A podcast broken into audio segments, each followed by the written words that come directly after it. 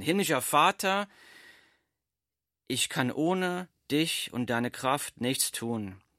Bitte wirke jetzt in mir und durch mich, durch deinen Heiligen Geist und erwecke, bringe Veränderung, Hoffnung und neues Leben durch dein Wort.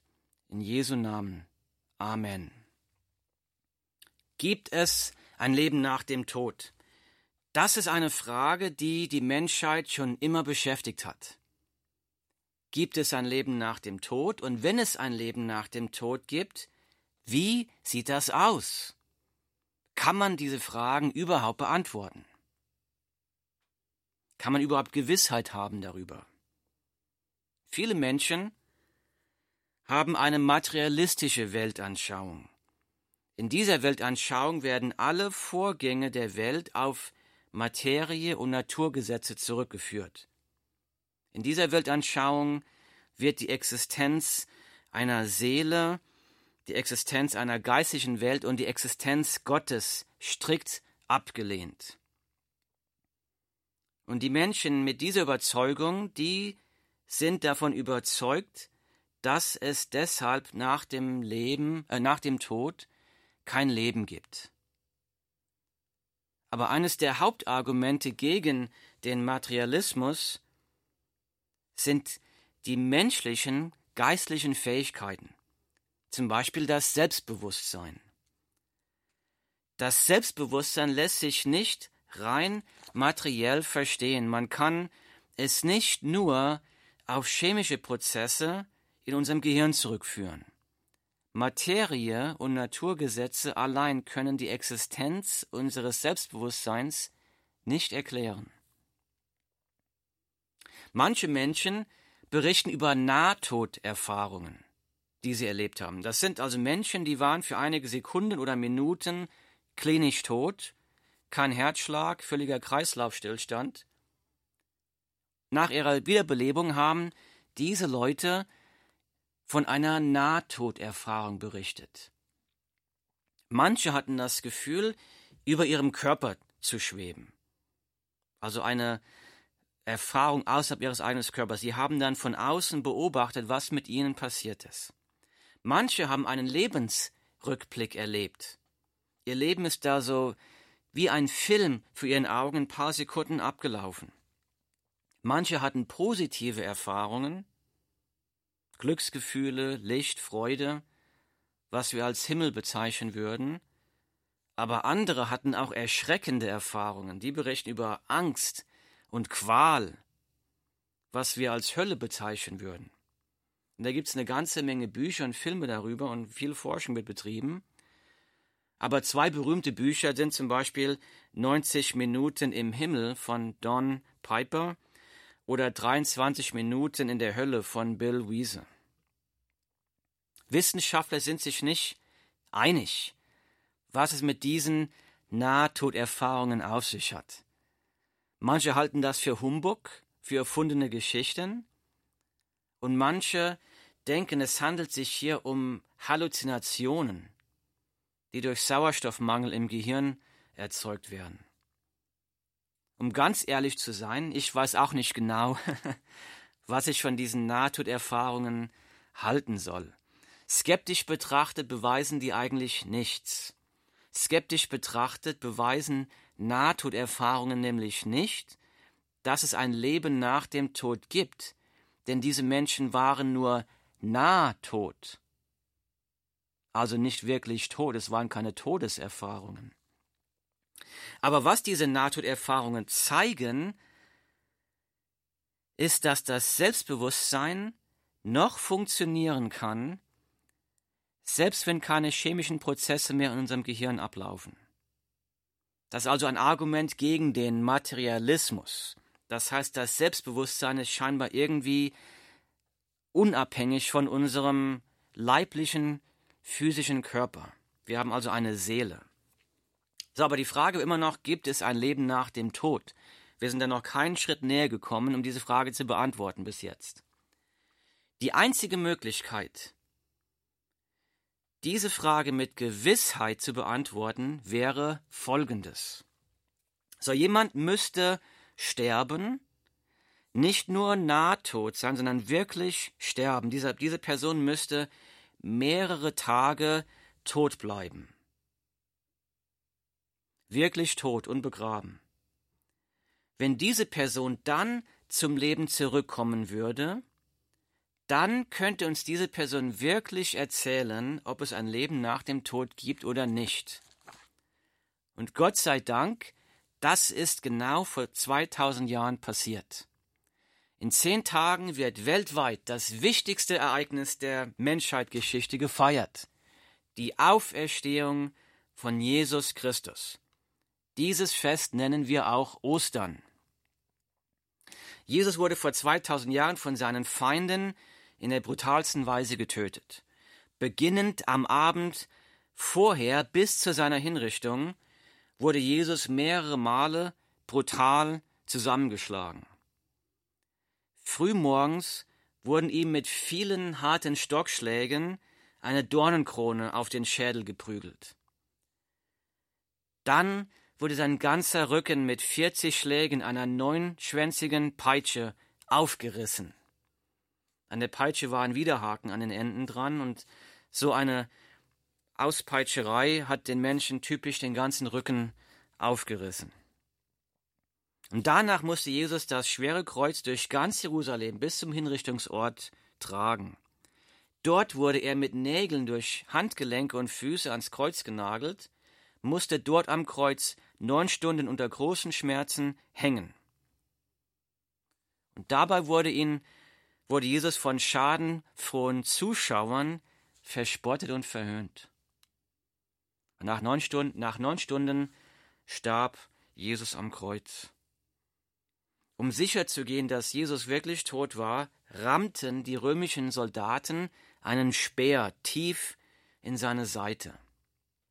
Hunderte, wenn nicht sogar Tausende von Augenzeugen waren dabei und haben das mit eigenen Augen beobachtet. Dann wurde die Leiche runtergenommen, in Leinentücher gewickelt, in ein Grab gelegt. Ein großer Stein wurde davor gerollt, von den Römern versiegelt und von einer römischen Wache bewacht, damit niemand diese Leiche stehlen kann. Aber am dritten Tag war sein Grab leer. Jesus ist von den Toten auferstanden. Während der folgenden 40 Tage haben Hunderte von Augenzeugen den auferstandenen Jesus gesehen.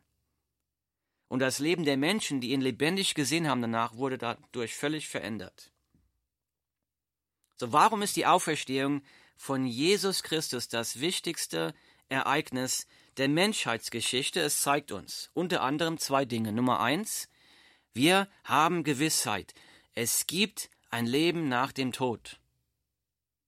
Unser Leben endet nicht im Grab. Das ist erstmal eine gute Nachricht.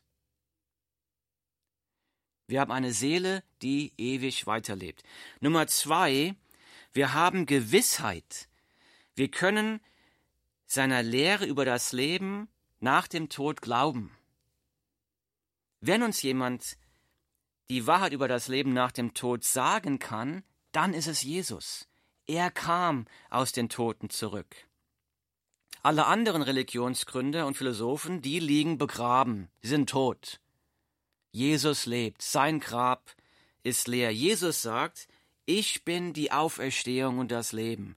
Wer an mich glaubt, wird leben, auch wenn er stirbt. Jetzt mag jemand einwenden, woher soll ich wissen, ob Jesus wirklich von den Toten auferstanden ist? Das ist eine gute und berechtigte Frage. Ich habe diese Frage im Laufe der letzten zwölf Monate hier auf der Sendung Radio Rheinwelle Gnade erleben schon öfter besprochen. Und das kannst du in meinem Podcast Gnade erleben nochmal nachhören. Das kannst du hören unter www.gnade-erleben.de www.gnade-erleben.de und im ganz Besonderen möchte ich auf zwei Podcast-Episoden verweisen. Eine heißt Die Auferstehung Jesu, Betrug oder Wahrheit. Die andere heißt das Neue Testament, Märchen, Propaganda oder Wahrheit. Aber hier ist jetzt eine Mini-Zusammenfassung. Wie können wir wissen, dass Jesus tatsächlich von den Toten auferstanden ist? Nummer eins, alle historischen Berichte bezeugen, dass das Grab am Ostermorgen leer war. Dazu gehören sogar Berichte von römischen und jüdischen Zeitgenossen, die dem christlichen Glauben feindlich gegenüberstanden. Und diese Berichte sind außerhalb der Bibel. Hat mit der Bibel nichts zu tun. Nummer zwei, es wird oft der Einwand gebracht, dass die Jünger vielleicht den Leichnam gestohlen haben können. Das Grab war bewacht von den Römern. Die Jünger haben sich während der Kreuzigung und nachher aus Angst versteckt, weil sie Angst hatten, selbst umzukommen dabei. Aber nachdem sie Jesus lebendig gesehen haben, haben sie mutig die frohe Botschaft verkündet. Und deshalb sind alle, bis auf einen, hingerichtet worden. Und nur deshalb, weil die behauptet haben, ich habe den auferstandenen Jesus gesehen. Wenn die Jünger einen Betrug begangen hätten, dann hätte doch mindestens einer von denen zugegeben, dass ein Betrug war, um sein Leben zu retten. Ein weiterer Einwand war, habe ich schon oft gehört, dass ja, vielleicht war Jesus ja nur scheintot. Wenn Jesus wirklich nach dieser Tortur, die er durchlebt hat, tatsächlich noch lebendig aus dem Grab herausgekrochen wäre. Nehmen wir an, er hätte den Stein weggerollt, er hätte sich an der römischen Wache vorbeigeschlichen, dann wäre doch, dann wäre doch Jesus als kranker, gebrechlicher, sterbender Mann, der dringend medizinische Hilfe braucht, erschienen. Nicht als siegreicher Retter der Welt. Also diese Scheintodtheorie ist völlig absurd. Außerdem müssen wir uns mal überlegen, die führenden Juden haben verzweifelt versucht, die Nachricht von der Auferstehung von Jesus zu bekämpfen. Allerdings ohne Erfolg. Wenn Jesus nicht auferstanden wäre, dann hätten sie auch nur die Leiche zu zeigen brauchen. Das hätte das Christentum doch sofort im Keim erstickt. Aber sie konnten es nicht, weil das Grab leer war. Es gibt nur eine plausible Erklärung. Jesus ist tatsächlich von den Toten auferstanden. Die Frage war, gibt es ein Leben nach dem Tod? Und die Antwort ist ja, wir können mit absoluter Gewissheit sagen, dass es ein Leben nach dem Tod gibt, weil Jesus von den Toten auferstanden ist. Jetzt ist die Frage, wie sieht das Leben nach dem Tod aus und können wir Gewissheit haben, wie das aussieht? Wenn uns jemand die Wahrheit über das Leben nach dem Tod sagen könnte, dann ist es Jesus. Er kam aus den Toten zurück. Alle anderen Religionsgründer und Philosophen, die liegen tot und begraben. Aber Jesus lebt, sein Grab ist leer. Jesus hat sehr oft darüber gesprochen, was mit uns nach dem Tod passiert. Ich lese mal ein Beispiel davon aus der Bibel. Das sind jetzt hier die Worte von Jesus Christus, die ich aus der Bibel lese, aus Lukas Kapitel 16, Verse 19 bis 31. Jesus sagte, es war einmal ein reicher Mann, der prachtvoll gekleidet war und jeden Tag im Luxus lebte. Vor seiner Tür lag ein kranker Bettler namens Lazarus, der sich nach den Abfällen vom Tisch des Reichen sehnte. Um ihn herum strichen die Hunde und leckten seine Geschwüre. Schließlich starb der Bettler und wurde von den Engeln zu Abraham getragen. Auch der reiche Mann starb und wurde begraben, und, seine Seele kam ins Totenreich. Während er dort Qualen litt, sah er in großer Entfernung Lazarus bei Abraham. Der reiche Mann rief Vater Abraham, hab Mitleid mit mir. Schicke Lazarus, damit er seine Fingerspitze in Wasser taucht und mir die Zunge kühlt, denn ich leide entsetzliche Qualen in diesen Flammen. Doch Abraham sagte zu ihm, Sohn, erinnere dich, dass du in deinem Leben alles hattest, was du wolltest, während Lazarus nichts hatte. So wird er jetzt hier getröstet, getröstet und du leidest. Außerdem trennt uns eine tiefe Kluft voneinander. Wer von hier zu euch gelangen will, wird durch diesen Abgrund daran gehindert, und ebenso kann von euch niemand hier herüberkommen. Daraufhin sagte der reiche Mann, Bitte, Vater Abraham, schicke Lazarus zum Haus meines Vaters, denn ich habe fünf Brüder und möchte sie vor diesem Ort der Qual warnen, damit sie nicht hierher kommen müssen, wenn sie sterben. Doch Abraham sagte, Mose und die Propheten haben sie gewarnt. Deine Brüder können jederzeit auf sie hören, wenn sie wollen. Der reiche Mann erwiderte, Nein, Vater Abraham, wenn aber einer von den Toten zu ihnen geschickt wird, dann werden sie umkehren und sich von ihren Sünden abwenden.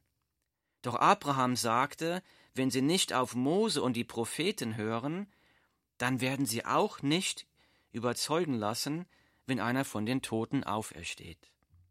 Zitat Ende, die Bibel, Lukas Kapitel 16, Verse 19 bis 31. In diesem Gleichnis geht es darum, was passiert nach dem Tod? Wie sieht das Leben nach dem Tod aus? Jesus beschreibt hier das Leben, Sterben und das Leben nach dem Tod von zwei verschiedenen Männern. Einer ist reich, prachtvoll gekleidet, lebt jeden Tag im Luxus. Das beschreibt unser Leben hier in Deutschland. Im Vergleich mit dem Rest der Welt sind selbst die Ärmsten unter uns reich. Im Vergleich mit dem Rest der Welt sind sogar die Ärmsten unter uns prachtvoll gekleidet. Im Vergleich mit dem Rest der Welt leben wir im Luxus. Wir haben Badezimmer mit fließendem Wasser. Wir haben Betten mit Matratzen. Wir haben ein Dach über dem Kopf. Wir haben drei Mahlzeiten am Tag. Wir haben Fernseher, Handys und so weiter und so weiter. Das beschreibt uns hier in Deutschland heute. Der andere ist ein armer, kranker Bettler, der liegt vor der Tür des Reichen und der sehnt sich nach den Abfällen vom Tisch des Reichen. Sein Name ist Lazarus. Und Jesus sagt, dass Lazarus sich nach den Abfällen des Reichen sehnt. Das heißt, es ist ein unerfülltes Sehnen, das heißt, er bekommt sie nicht. Das bedeutet, der reiche Mann hat kein Mitleid und kein Mitgefühl mit diesem armen, kranken Bettler Lazarus. Daran können wir erkennen, dass Gott in dem Leben des reichen Mannes überhaupt keine Rolle spielt. Denn sonst hätte er sich um den armen Mann gekümmert. Der reiche Mann hat sich also von Gott losgesagt. Er lebt so, als ob es Gott nicht gäbe. Er lebt nur, um seine eigenen Bedürfnisse zu befriedigen.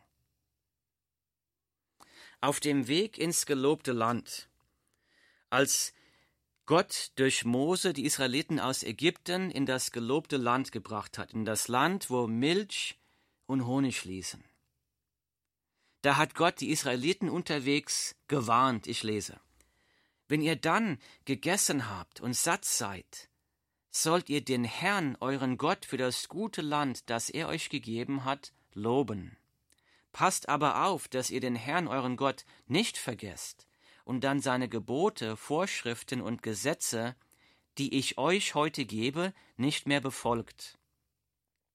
Wenn ihr genug zu essen habt und euch prächtige Häuser baut und darin wohnt, und wenn eure Schaf, Ziegen und Rinderherden groß werden, und ihr viel Gold, Silber und vieles andere besitzt, jetzt kommt's, dann werdet nicht überheblich und vergesst nicht den Herrn euren Gott, der euch aus der Sklaverei in Ägypten befreit hat. Zitat Ende, die Bibel, 5. Mose Kapitel 8, Verse 10 bis 14. Das beschreibt unser Land Deutschland heute. Wir leben in Reichtum und Wohlstand. Das sind alles wunderbare Geschenke des gütigen, barmherzigen Gottes.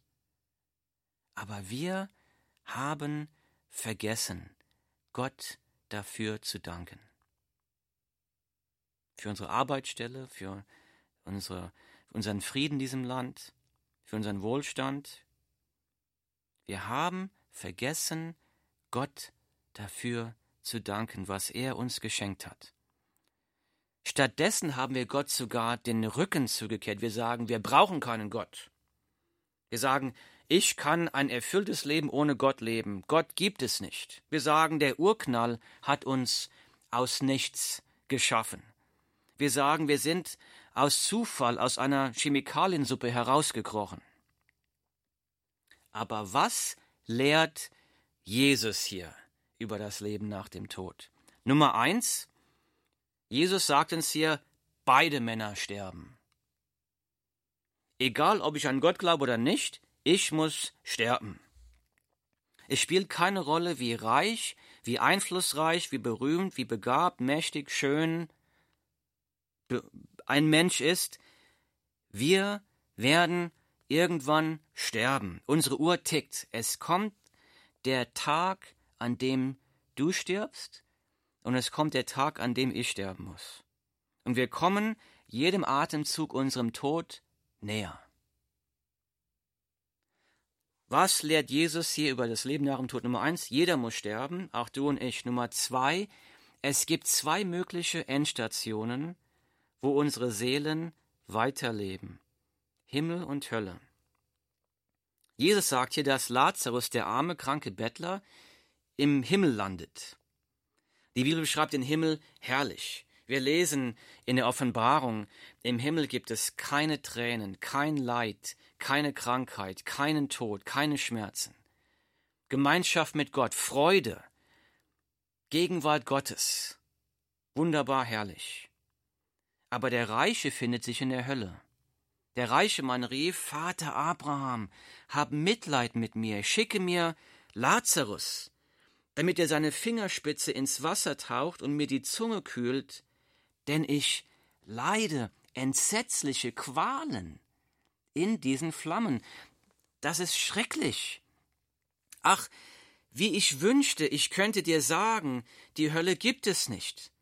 Ich wünschte, ich könnte sagen, wir kommen alle in den Himmel.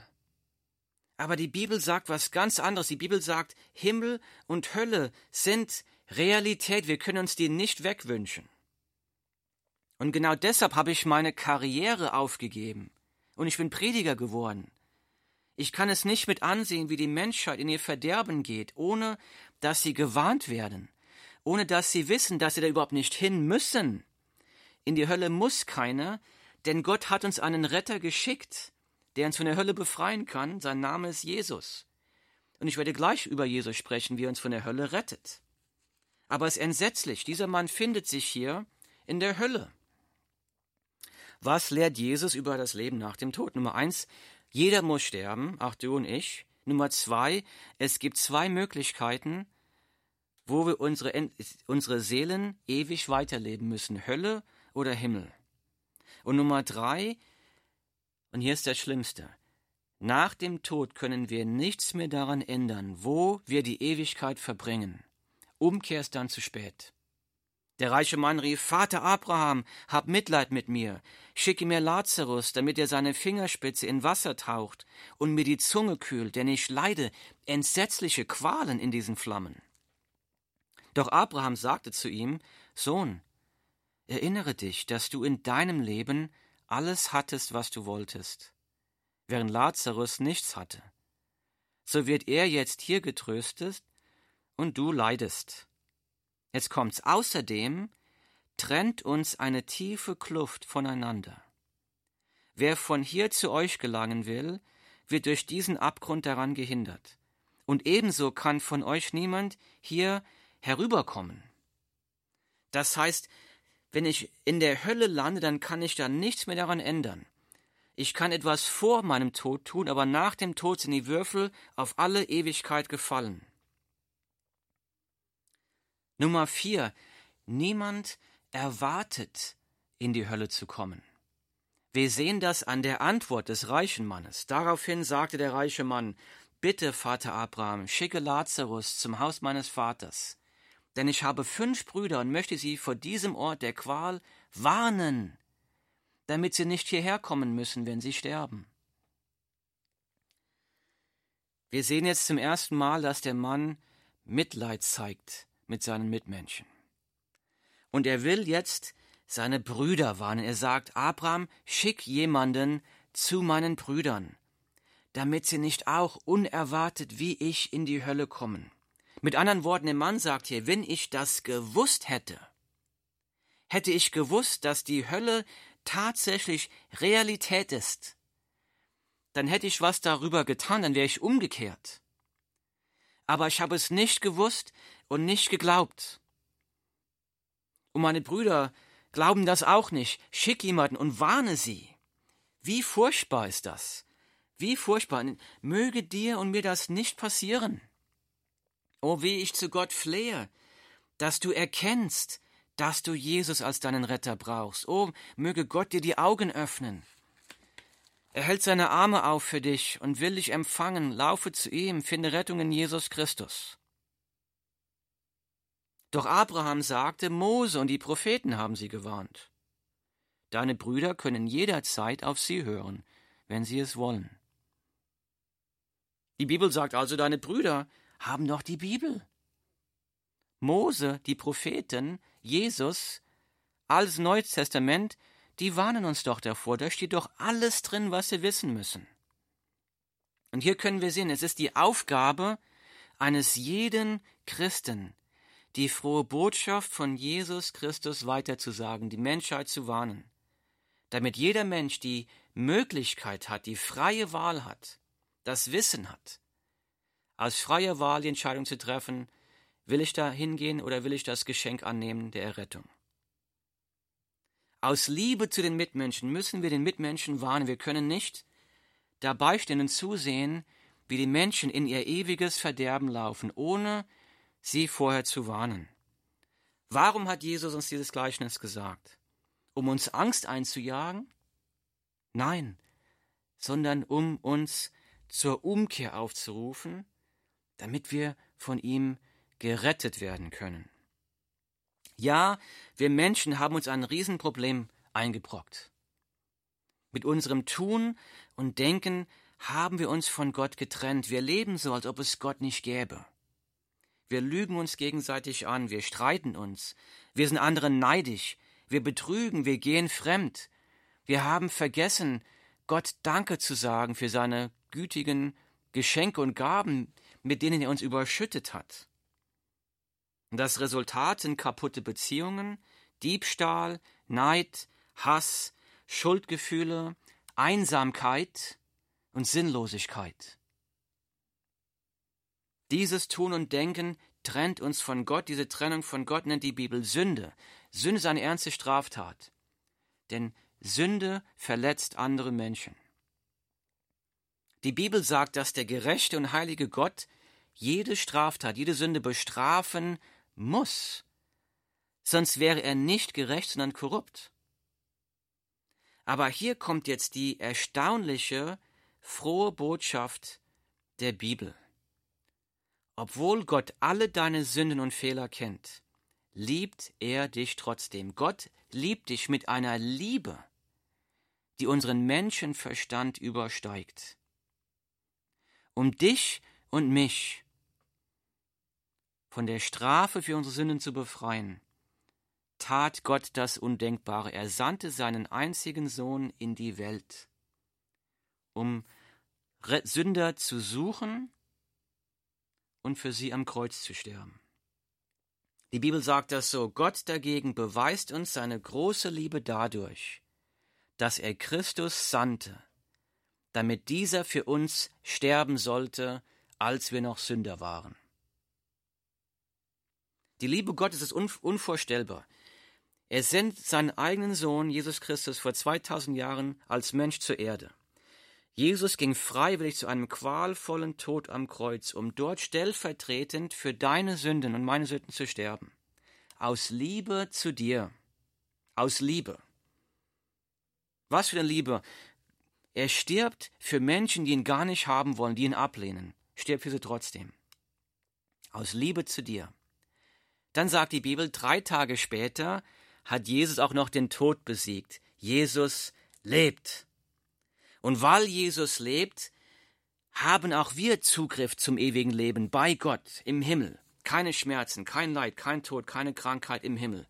Die Bibel sagt, dass Gott uns im Himmel die Tränen abwischt. Eine herrliche Ewigkeit erwartet uns. Durch Jesus Christus.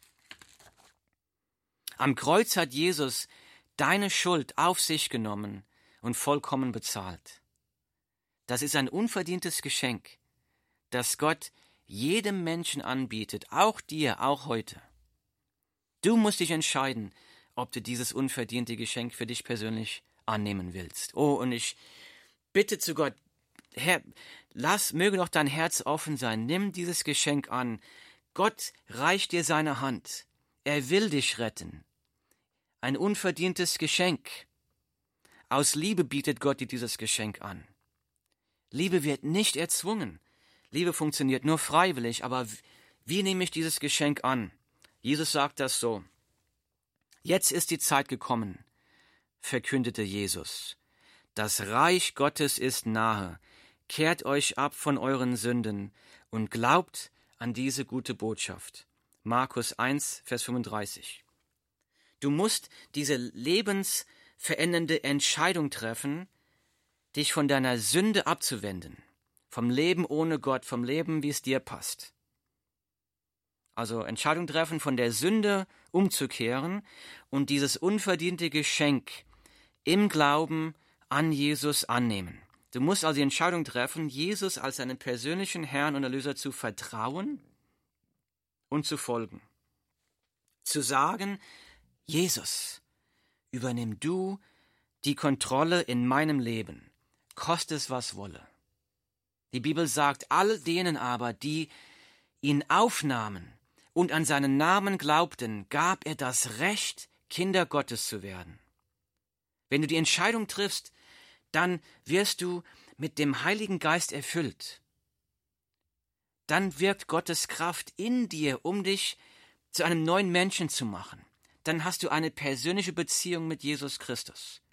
Dann wird dein Leben auf einmal einen Sinn haben, eine Erfüllung haben. Dann wird dein Leben eine völlig neue Dimension für Liebe, Hoffnung und Erfüllung haben. Aber Jesus nachfolgen kostet was. Jesus wird dich dazu bewegen, deinen Lebensstil zu verändern. Sachen nicht mehr zu machen, die du vorher gemacht hast, und Sachen zu tun, die du vorher nicht gemacht hast. Das heißt, er wird dich dazu bewegen, deinen Lebensstil zu verändern. Man wird dich vielleicht sogar auslachen. Man wird dich vielleicht lustig machen über dich. Aber es lohnt sich. Komm zu diesem wunderbaren Jesus. Komm zu Jesus. Jesus wartet auf dich mit offenen Armen. Du wirst Gnade, Barmherzigkeit und Vergebung der Sünden bei ihm finden. Und neues Leben. Lass Jesus dein Leben regieren und verändern. Vertraue Jesus. Du wirst es nicht bereuen. Himmlischer Vater, wir danken dir für deine unendliche Liebe für Sünder wie uns. Wir können es nicht verstehen, warum du uns so liebst. Danke, dass du deinen Sohn in die Welt geschickt hast, um uns von unserer Sünde und von der Strafe der Hölle zu befreien. Dass Jesus für unsere Sünden am Kreuz gestorben ist und dass wir Vergebung haben durch ihn, wenn wir zu ihm kommen, ihm im Vertrauen nachfolgen, von unserer Sünde abwenden. Herr, ich bitte dich, dass das jetzt Wirklichkeit wird in jedem Zuhörer, dass du jedem Zuhörer die Augen öffnest, dass jeder Zuhörer dich sehen kann, dass du dich ihm offenbarst, dass du ihm die Ohren öffnest, dass sie dich hören können